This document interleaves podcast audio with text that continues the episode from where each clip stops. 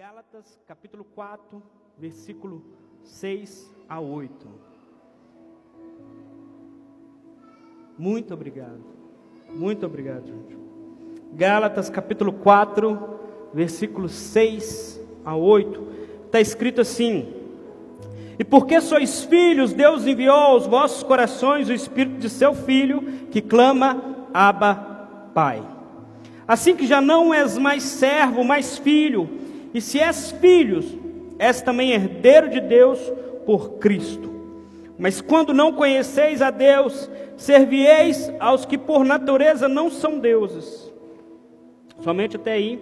Agora eu quero que você volta comigo e vai lá no livro de João, Evangelho de João, versículo 10, capítulo 10. Capítulo 10, versículo 10, João 10, 10. Texto muito conhecido, acho que a maioria conhece. Evangelho de João, capítulo 10, versículo 10.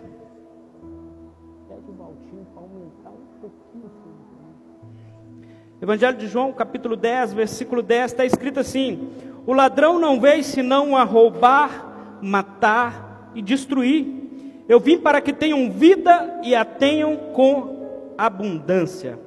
O título dessa mensagem, eu gosto sempre de pontuar títulos porque me faz entender melhor aquilo que a gente está propondo.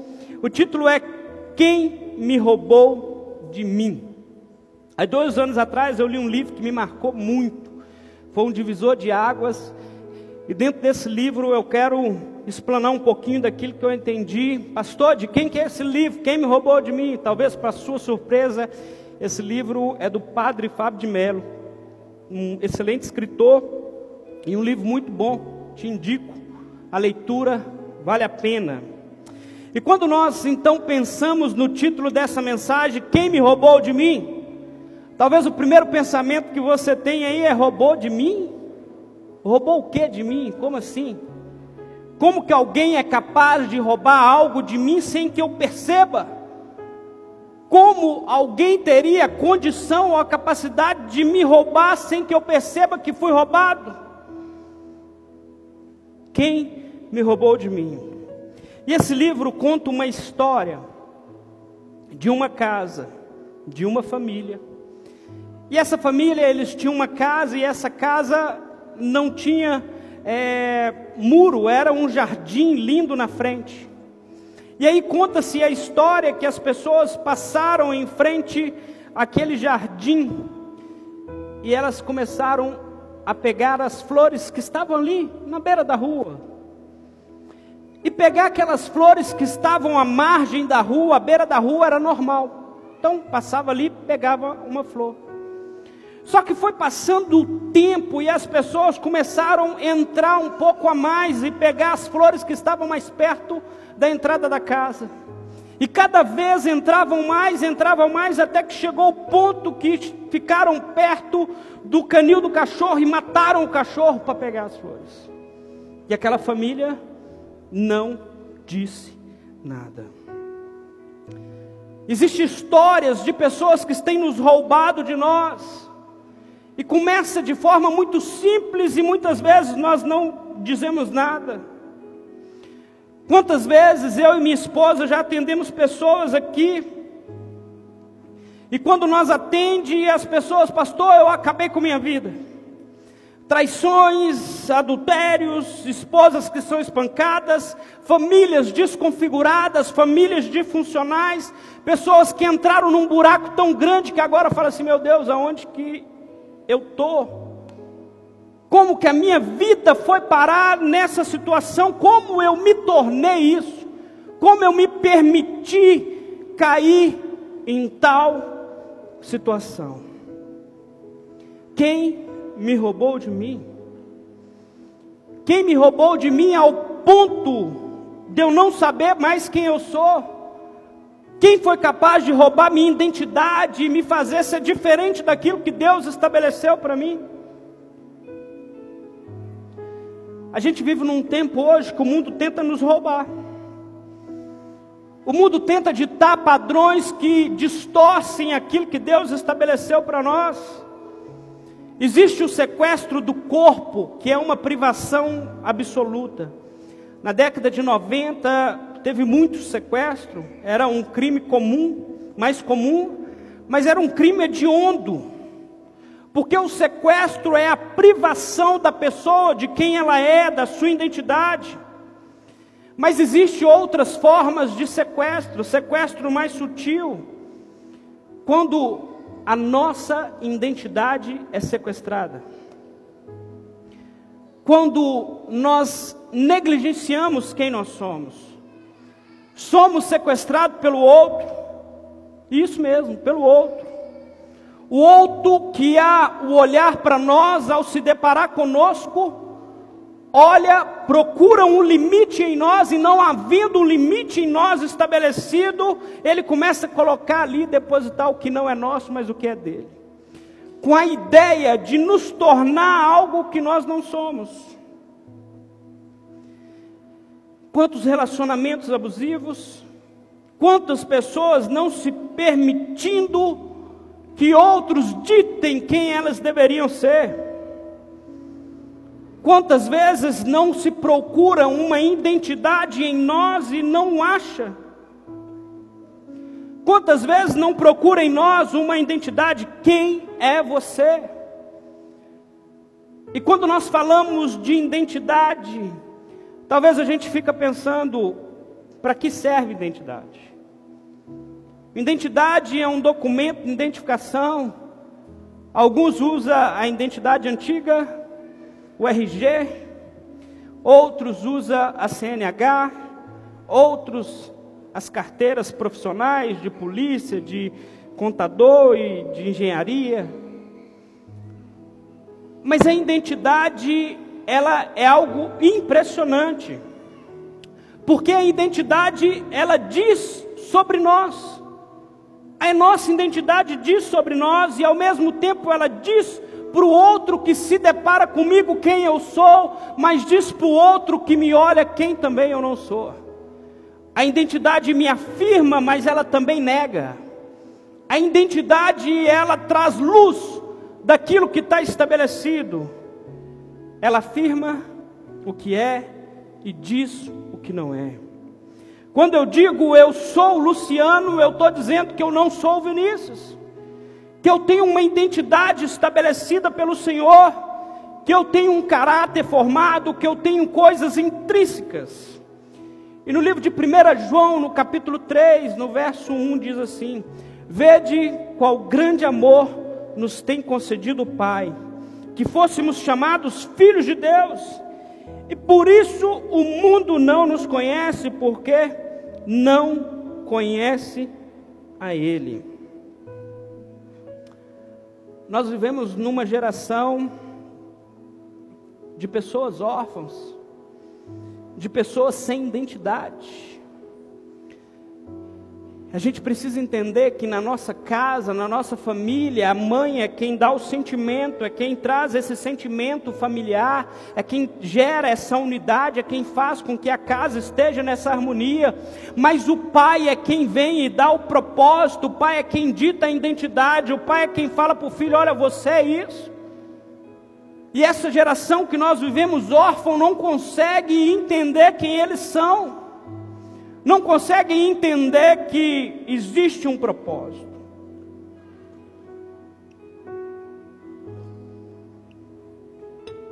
Porque quando eu me identifico para alguém, eu estou assumindo a minha natureza. Eu digo aquilo que posso, mas digo também o que não posso. E como que uma geração que foi marcada pela orfandade, uma geração que foi marcada por ausência de identidade, de afirmação, se estabelece nesse tempo. E é por essa razão que em todo tempo nós somos sequestrados da nossa identidade, da nossa verdadeira identidade. Porque é muito interessante que, quando eu não sei quem eu sou, eu posso me tornar qualquer coisa. Até aquilo que eu não quero para agradar aquilo que os outros querem. Quando eu não sei quem eu sou, eu anulo a identidade que Deus estabeleceu para mim. E é o que mais nós vemos hoje: pessoas vivendo vidas que não foram feitas para elas, vivendo vidas que não foram estabelecidas. E todo aquele que não vive o que foi criado, vive uma vida que não é digna de ser vivida. Vive uma vida que não é digna para ele, porque ele está contrário à vida que Deus estabeleceu. E quando a pessoa ela está num ponto que ela não tem uma identidade, que ela vive uma vida que não foi estabelecida por ela, ela vive uma vida que não foi estabelecida pelo Senhor, essa pessoa passa pela vida, mas a vida não passa por ela. Essa pessoa passa pela vida, mas ela não vive. Ela não vive a vida que Deus estabeleceu. E quando a vida não passa por elas, não há vida. A vida se torna tão insignificante ao ponto da pessoa pensar que não vale mais a pena viver do começo da pandemia para cá, foram tantos, tantos suicídios. O número de suicídios aumentou drasticamente.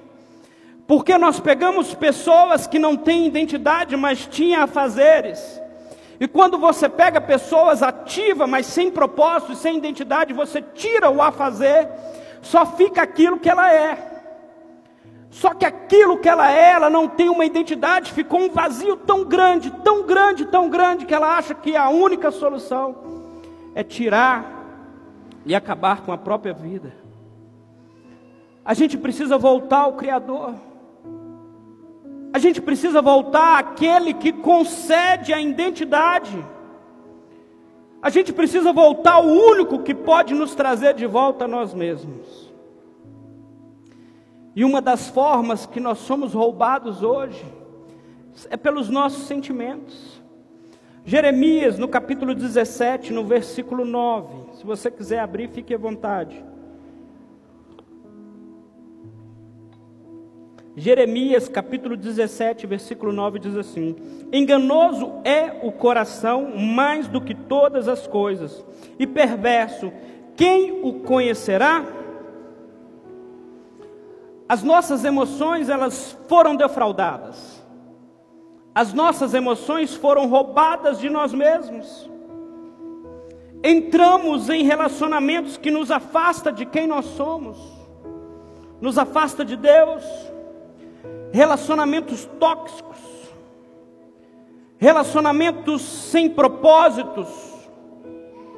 Relacionamento que nós chegamos ao ponto de permitir que o outro dite o que nós deveríamos fazer, porque nós não temos uma identidade estabelecida.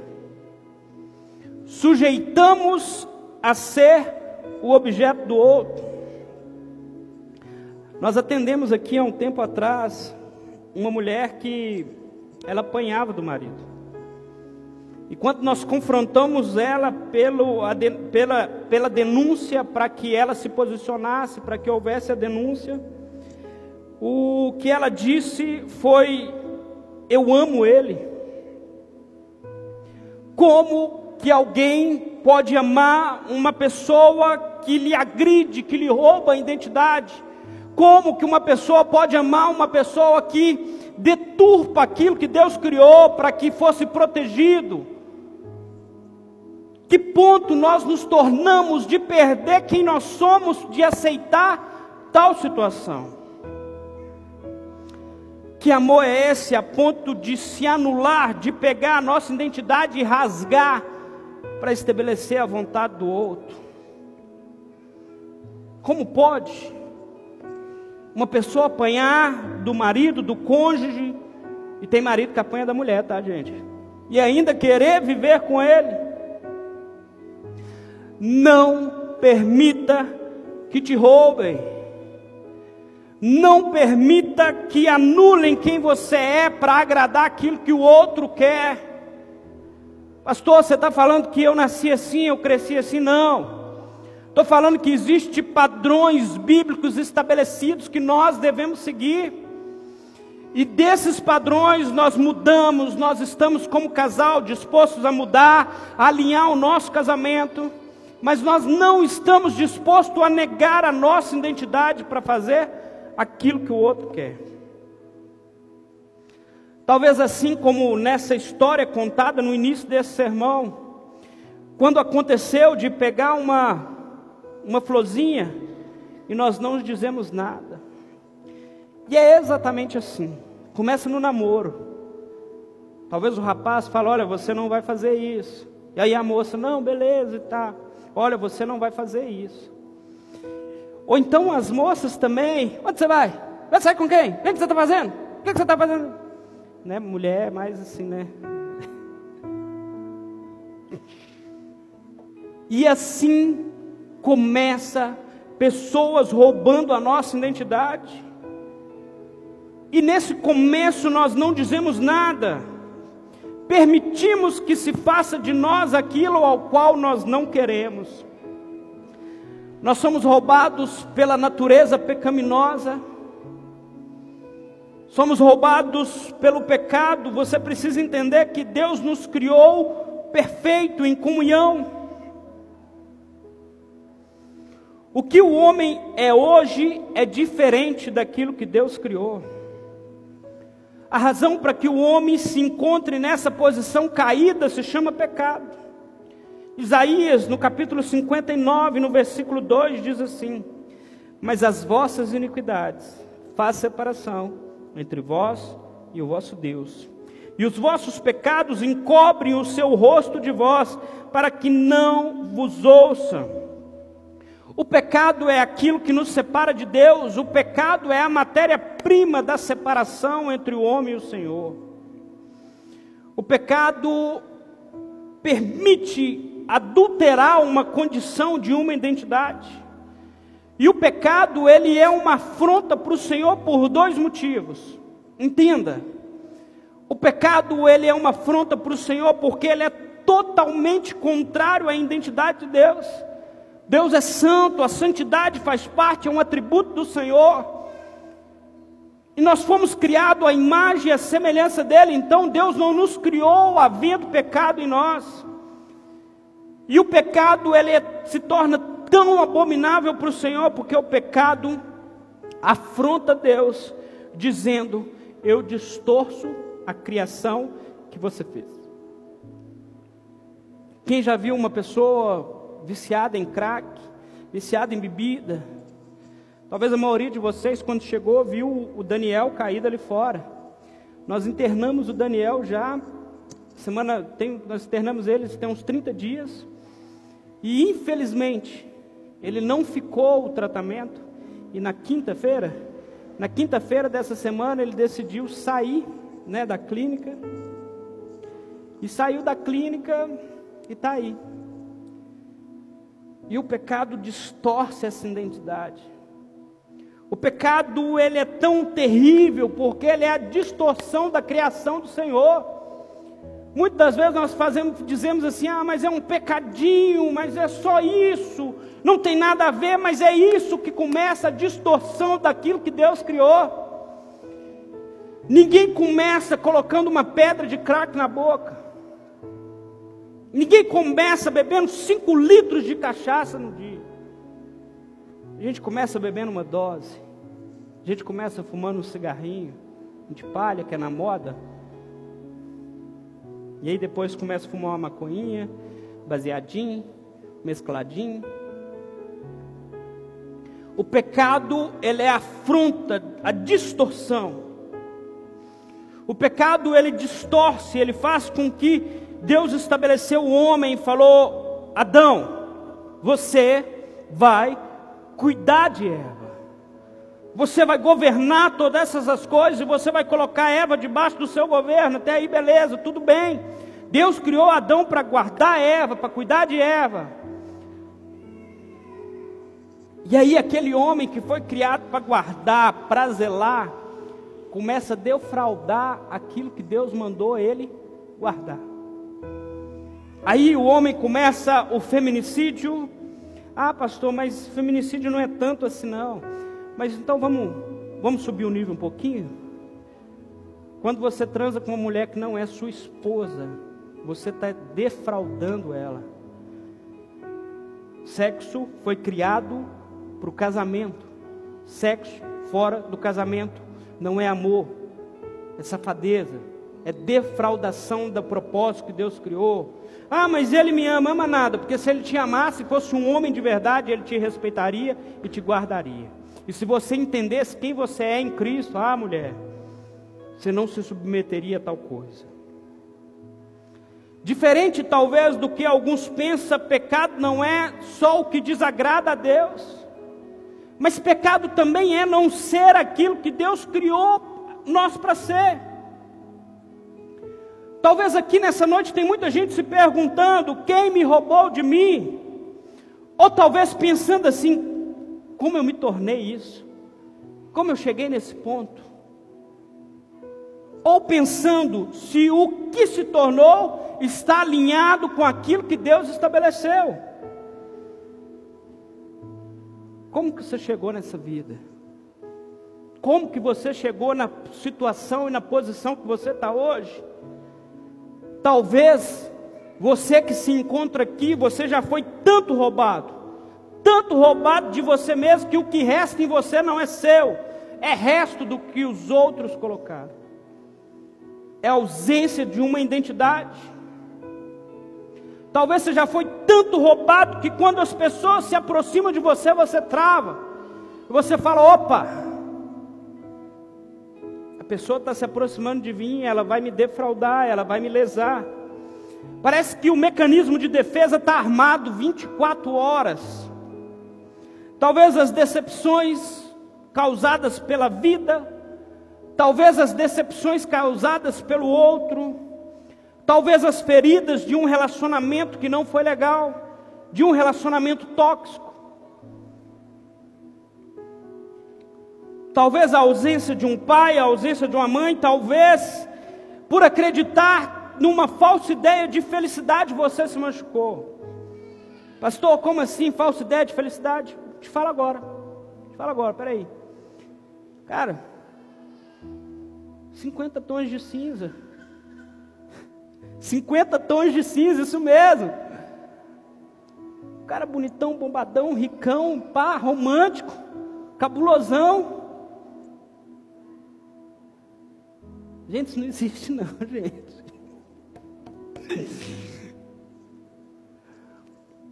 Barraca do beijo.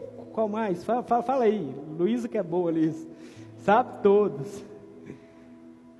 Pessoal, o que, que a mídia, a indústria cinematográfica tem feito? Ela tem criado padrões de romance, de relacionamentos que não existem. Porque Gente, casamento não é só essas mar de rosa, não. Tem, tem briga, tem dia que a tampa da margarina cai virada no chão. Tem dia que o negócio não dá certo. Tem dia que a mulher acorda para misericórdia. E aí a indústria cinematográfica criou uma ideia que existe aqueles relacionamentos top, onde o cara está sempre apaixonado, chonadão, bonitão, ricão, carrão, todo top. As mulheres sempre muito bonitas, ou quando ela é feia, o cara injeta uma verba e ela reluz. E a indústria ela tem investido nisso e de uma forma intrínseca isso tem entrado dentro dos nossos corações. E nós criamos padrões de relacionamento. Olha para você ver, nós fomos criados, eu não nasci num berço evangelho. As novelas da Globo sempre tinham uma história de amor. Sempre tinha uma história bem contada e que te passava por dificuldade, mas era um amor platônico que jamais acabava, era um amor que.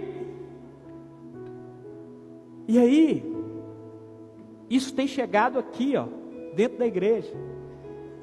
E aí, as moças estão buscando tais relacionamentos.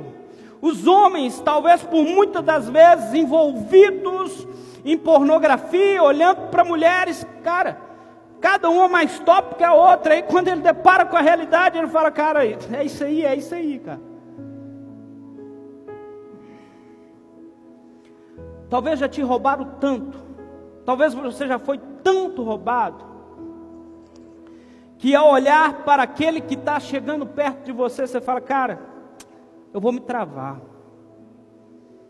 O medo de um novo relacionamento, o medo de se relacionar, o medo de acreditar que, porque uma vez eu fui ferido, então o outro vai fazer assim de novo. Ei, ninguém é igual. Ah, mas fulano me traiu, então o outro vai me trair. Ué, é regra. Meu pastor fazia assim, esse também vai fazer assim. E começou. Cada um é de um jeito. Não tenha medo de viver, não tenha medo de entregar. A Bíblia fala: olha, basta cada dia o seu mal, um dia de cada vez. Não tema um dia de cada vez, permita-se que o acaso aconteça. Permita-se que aquilo que não está programado talvez um dia aconteça.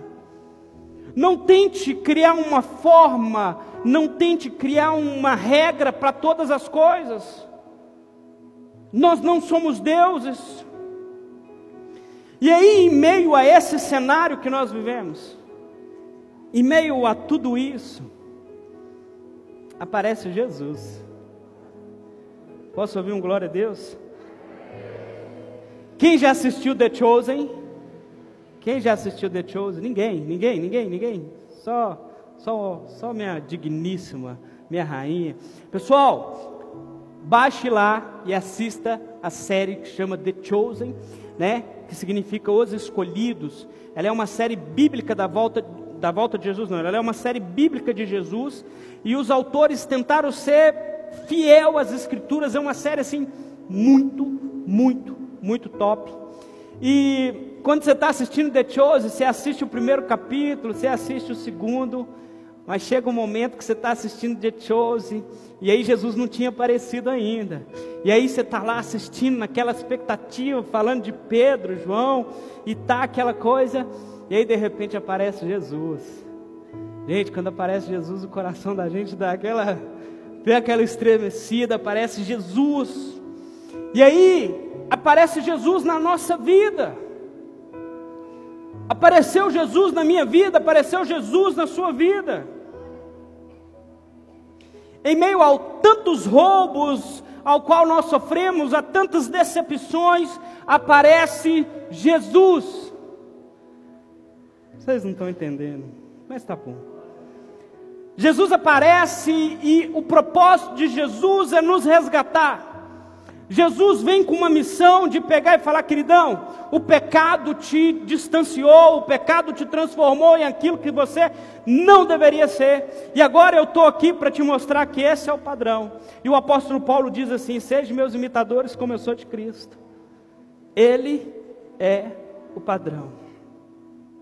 E quando eu digo que Jesus está tentando nos resgatar, tentando não porque Jesus não tenha capacidade, mas porque muitas das vezes nós não permitimos que esse Jesus adentre em todas as áreas da nossa vida, em todos os aspectos e nos transforma.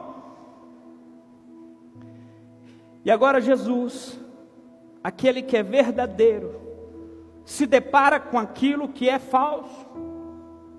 E o problema é que muitas das vezes nós vivemos uma vida que não era para ser vivida uma vida que não era a realidade e nós não conseguimos entender. E nós só reconhecemos a vida verdadeira quando nós olhamos para Jesus. Quando Jesus aparece para nós, Jesus mostra: esse é o padrão, eu sou o caminho, a verdade e a vida, ninguém vai ao Pai. Jesus vem dizendo para nós: olha, você quer um padrão para ser seguido, você quer um padrão? Jesus. E o problema é que muitas das vezes aquilo que é falso não sabe que a vida que ele está vivendo é falsa. Aí Jesus vem, o verdadeiro, e fala para ele: Eu quero te dar uma nova vida. Eu quero te dar uma nova história. Eu quero te dar um novo tempo. Não tem como apagar o que você viveu, o seu passado de sofrimento aqui não é quadrangular. Mas eu quero te dar uma nova história, eu quero abrir um novo tempo antes de você conhecer Jesus e agora que você conhece Jesus, Eu quero que a sua vida seja transformada e eu não quero apagar o seu passado, porque o seu passado serve para arrependimento. Nós não nos arrependemos daquilo que nós não fizemos ainda, nós arrependemos quando olhamos para trás da vida que nós vivemos e falamos: olha, essa vida eu não quero mais. E é necessário que a gente então encontre com Jesus e fale: Jesus, eu quero viver essa vida que você tem para mim.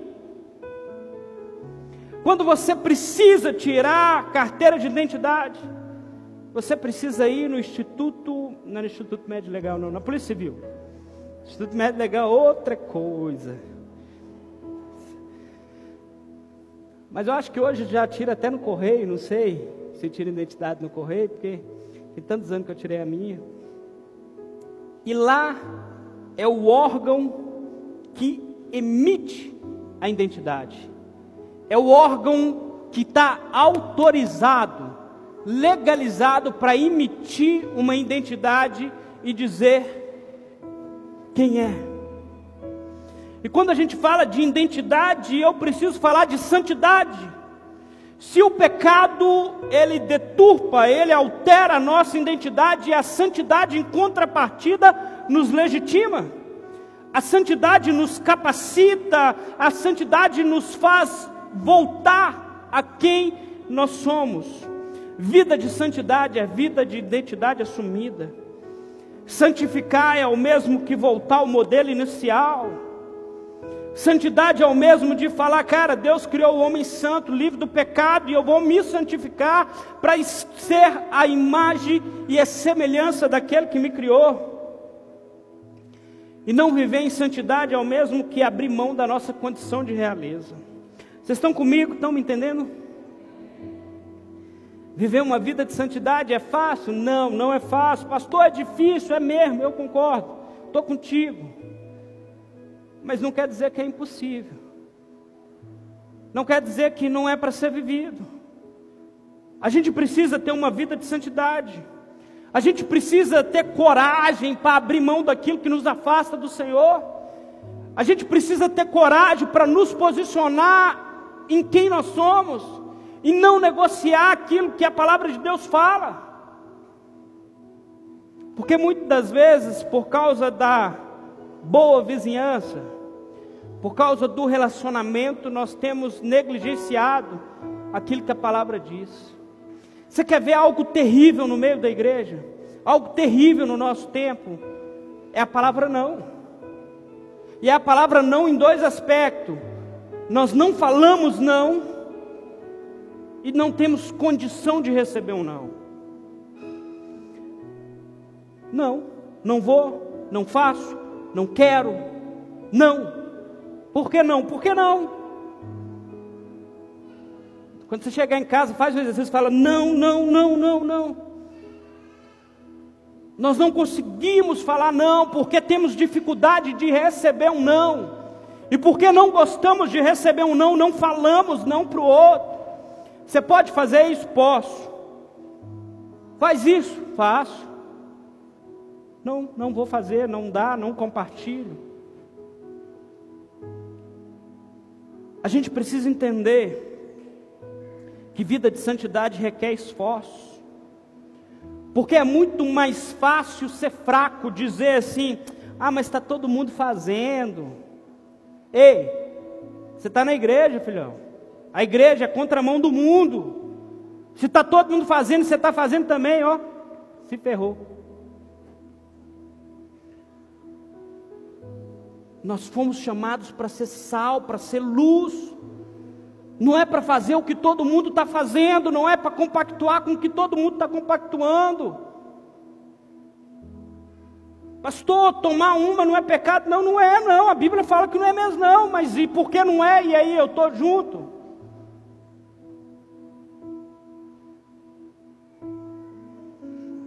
A gente precisa entender muita coisa.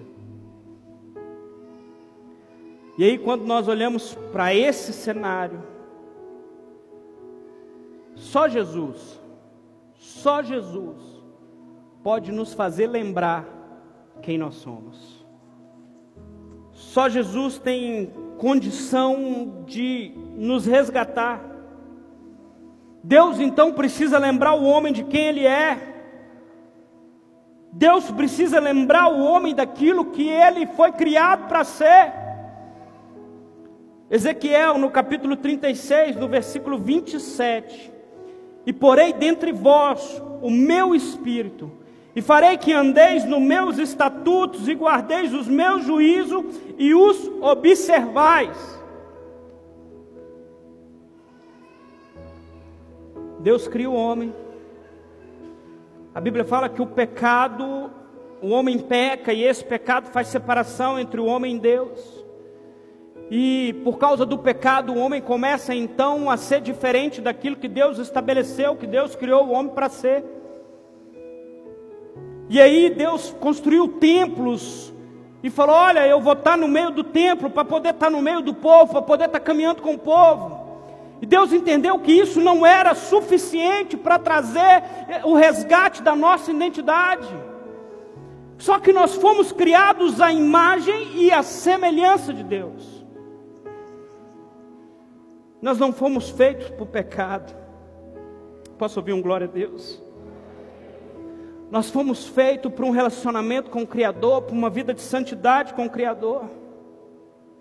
E depois, talvez, de passar por muito tempo, a Bíblia fala que então Deus decide que colocaria o Espírito dele dentro do homem, para que o homem lembrasse de quem ele é. Nós temos uma identidade em Cristo Jesus o Espírito Santo habita em nós. Se você quer viver uma vida diferente daquilo que Deus criou para você, você pode, pode. Tem um monte de gente conseguindo fazer isso. Mas lembre-se, quando você faz isso, você rasga a sua identidade. Quando você faz isso, você deixa de ser aquilo que Deus te estabeleceu para ser. E para concluir, eu quero ler o, o, Evangelho de João, capítulo 14, versículo 16. Evangelho de João, capítulo 14, o verso é o 16. E ele está escrito assim: Eu e eu rogarei ao Pai, e Ele vos dará outro consolador, para que fique convosco para sempre o Espírito da verdade que o mundo não pode receber, porque nem não o vê, nem o conhece, mas vós o conheceis, porque habita convosco e estará em vós. Não vos deixei, charei órfãos, voltarei para vós, ainda um pouco e o mundo não me verá mais, mas vós me vereis, porque eu vivo e vós vivereis. Naquele dias conhecerei que eu estou no meu Pai, e vós em mim, e eu em vós. Esse texto que a gente encerra, ele fala das palavras de Jesus. Quando Jesus esteve nessa terra, Jesus caminhou com seus discípulos, com os apóstolos, e o que Jesus fez naquele tempo foi resgatar uma identidade perdida. O que Jesus fez com os apóstolos foi falar: olha, é para isso que eu te criei. Jesus caminhou três anos com, aquele, com aqueles discípulos, ensinando, cuidando deles, para que eles pudessem entender quem Ele era. E quando Jesus morre na cruz para nos salvar, para nos libertar, o plano de resgate da nossa identidade não acaba. Jesus deixa escrito que, olha, eu estarei convosco todos os dias, até a consumação do século. Eu vos deixarei o consolador. A palavra consolador no grego é paracleto, e ela significa outro da mesma forma, outro que contém a mesma substância, a mesma essência. O que Jesus estava dizendo, aquilo que eu fiz, aquilo que eu caminhei com vocês, aquilo que eu estabeleci, agora eu indo, eu envio outro igual a mim, que vai continuar esse processo e essa etapa. O Espírito Santo habita em nós, habita em cada um de vocês. Amém? Se coloque sobre seus pés. Aleluia. Pode aplaudir que é para Ele.